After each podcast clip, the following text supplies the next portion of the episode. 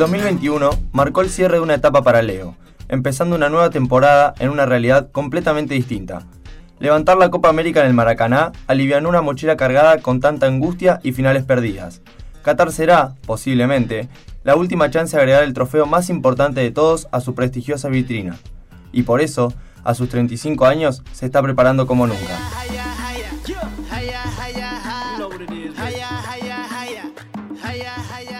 Ciudad nueva, compañeros nuevos, camiseta nueva y hasta dorsal nuevo.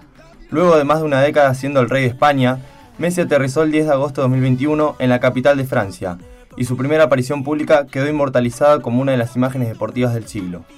Se asomó por el balcón del hotel con una remera que rezaba en negro sobre blanco, esto es París. Horas después, vestido con un elegante traje negro, se realizaba su presentación en el Parque de los Príncipes, en la que posó con la vestimenta de su nuevo equipo. La 10 se encontraba ocupada por su amigo Neymar, así que Leo decidió volver a las raíces. Pidió la 30, la acusó cuando debutó en Barcelona a los 16 años.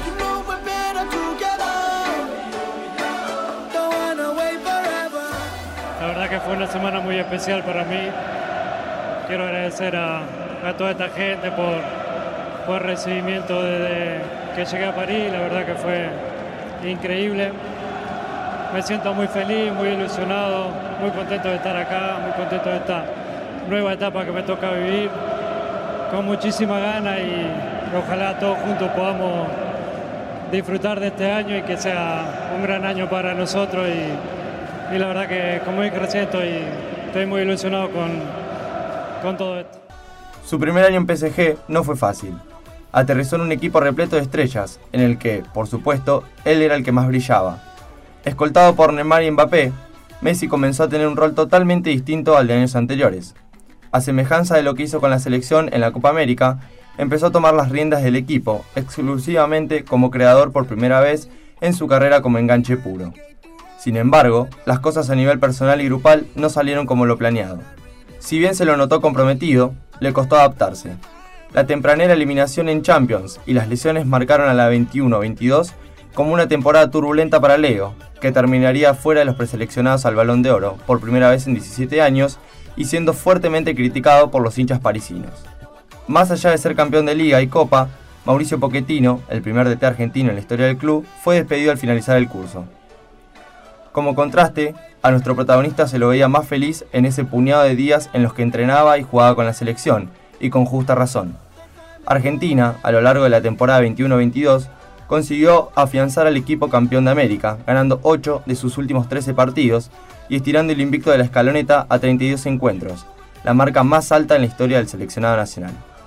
Sí, igual, como todo, ¿no? Con, mucha gana, mucha ilusión, con, mucha ansiedad por, que llegue, pero también al mismo tiempo con, tranquilidad, porque sabemos que, que, todavía queda un tiempito y que tenemos que, estar bien en nuestro club para llegar de la mejor manera eso, a ese momento.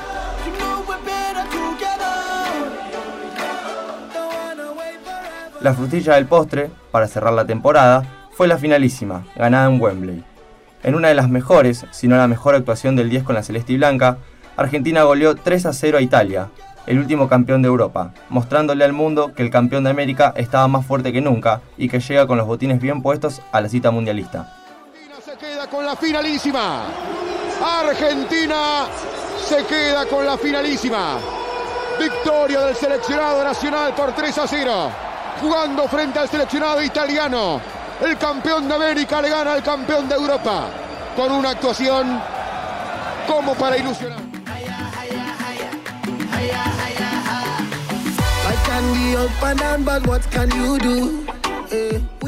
Si hablamos de selección, lo más importante fue haber logrado la clasificación a Qatar con holgura.